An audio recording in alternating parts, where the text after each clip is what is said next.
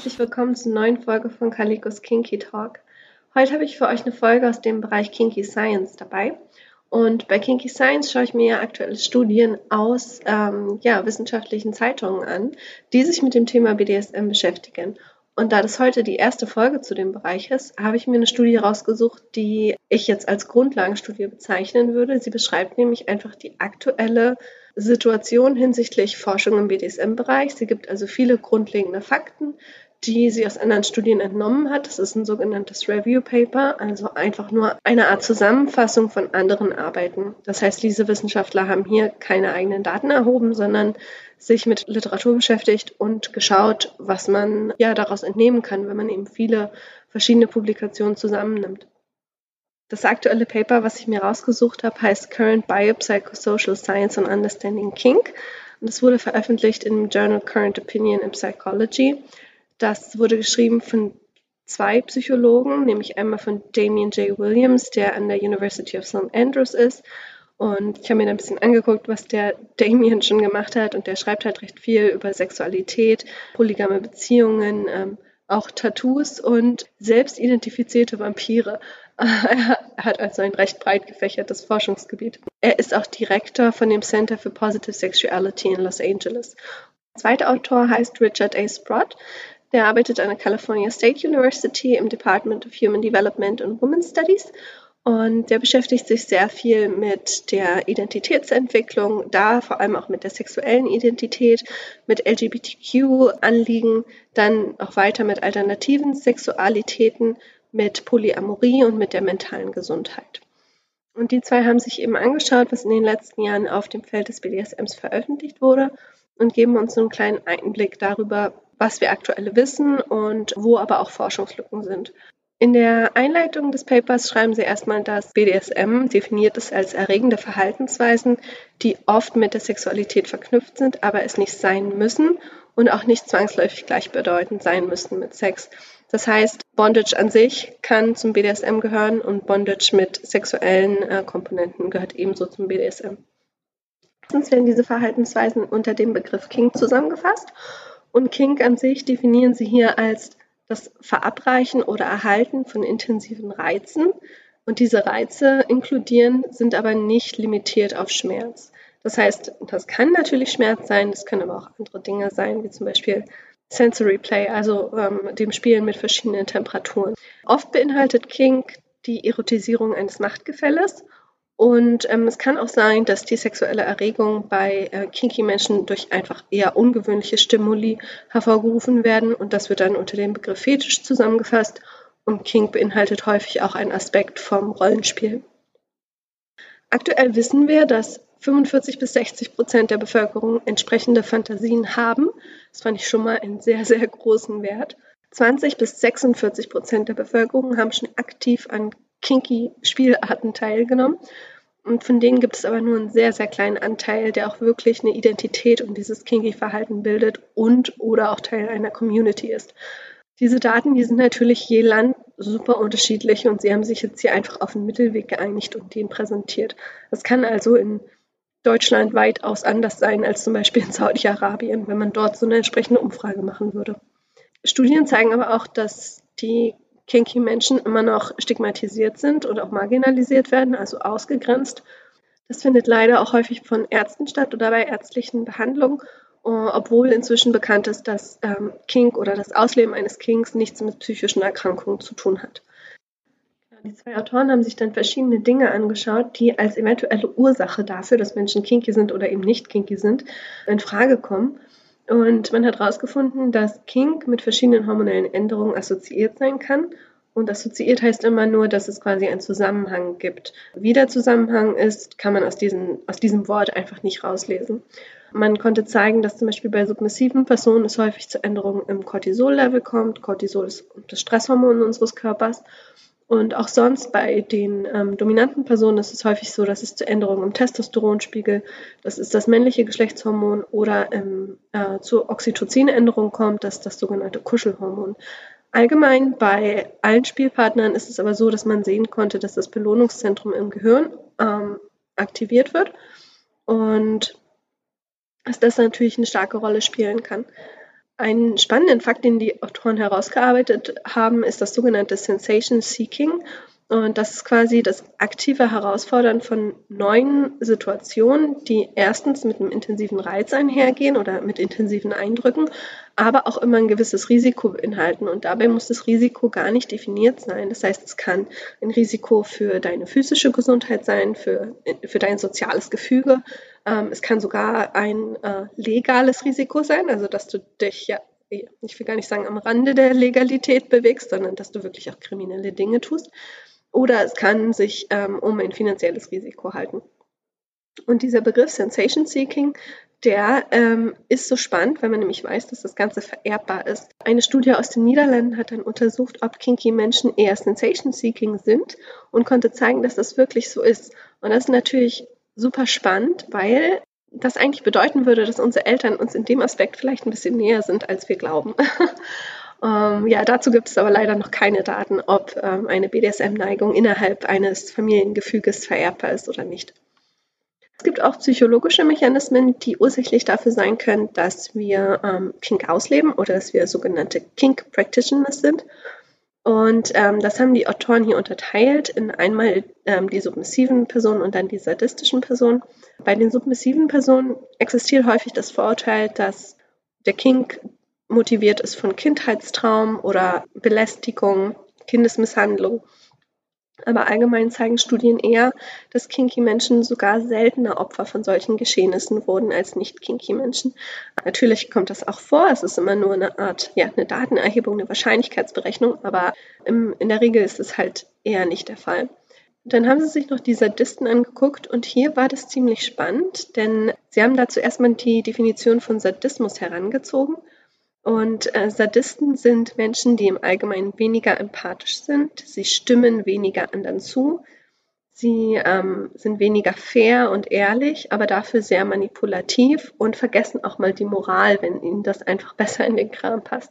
Das heißt, ein echter Sadismus ist häufig assoziiert mit Psychopathien, also mit wirklichen Erkrankungen oder auch mit Narzissmus.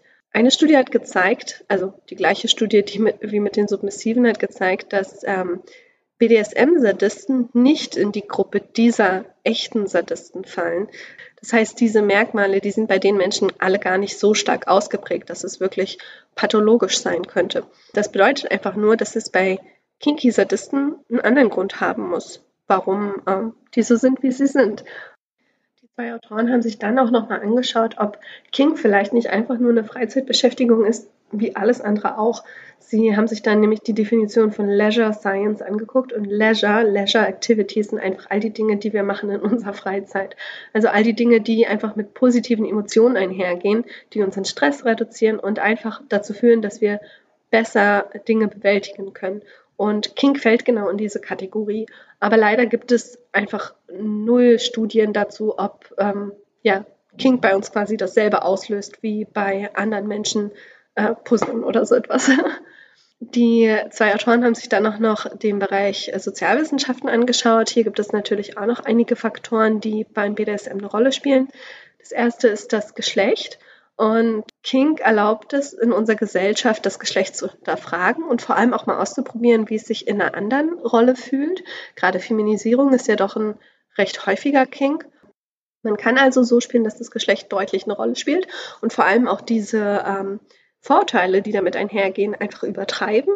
Oder man kann auch so spielen, dass das Geschlecht einfach gar keine Rolle spielt und dass es völlig negiert wird, was natürlich auch interessant ist für die Menschen. Man kann einfach mal ausprobieren, wie es sich anfühlt, ohne diese Dinge zu leben und zu spielen.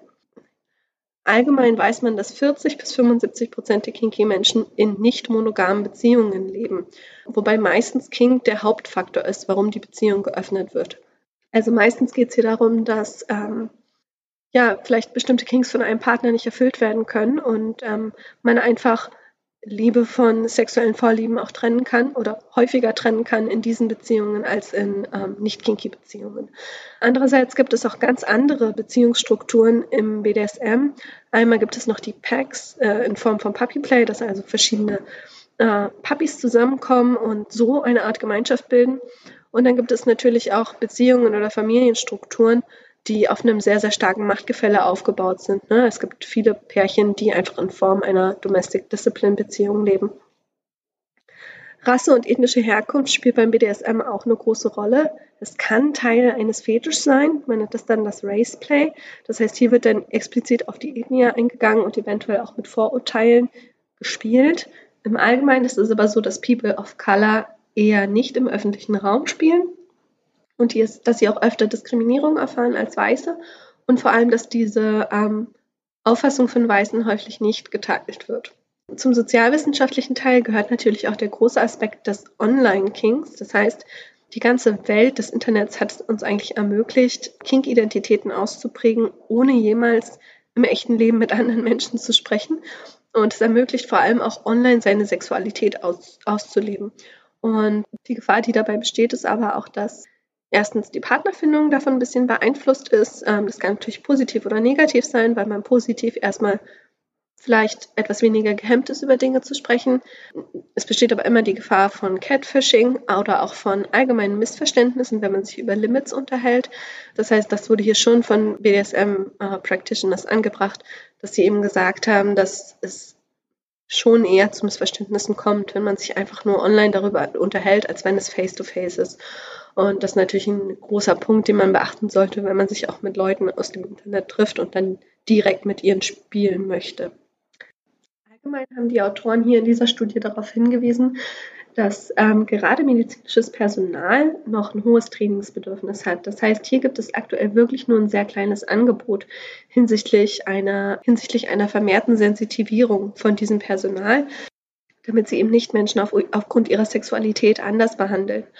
Eventuell müssen auch Therapiekonzepte völlig überdacht werden, weil eben manchmal so eine Struktur wie ein Machtgefälle in einer Beziehung deutliche Rolle spielt und auch bei medizinischen Entscheidungen äh, mit, ja, äh, mit bedacht werden muss.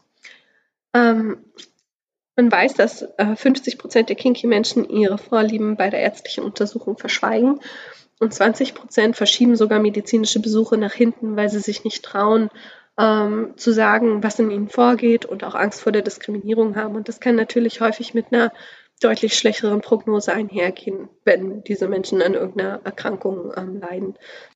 Die häufigste Angst ist dabei das Consensual Kink, also Kink, der einvernehmlich ähm, entsteht, äh, mit Missbrauch verwechselt wird.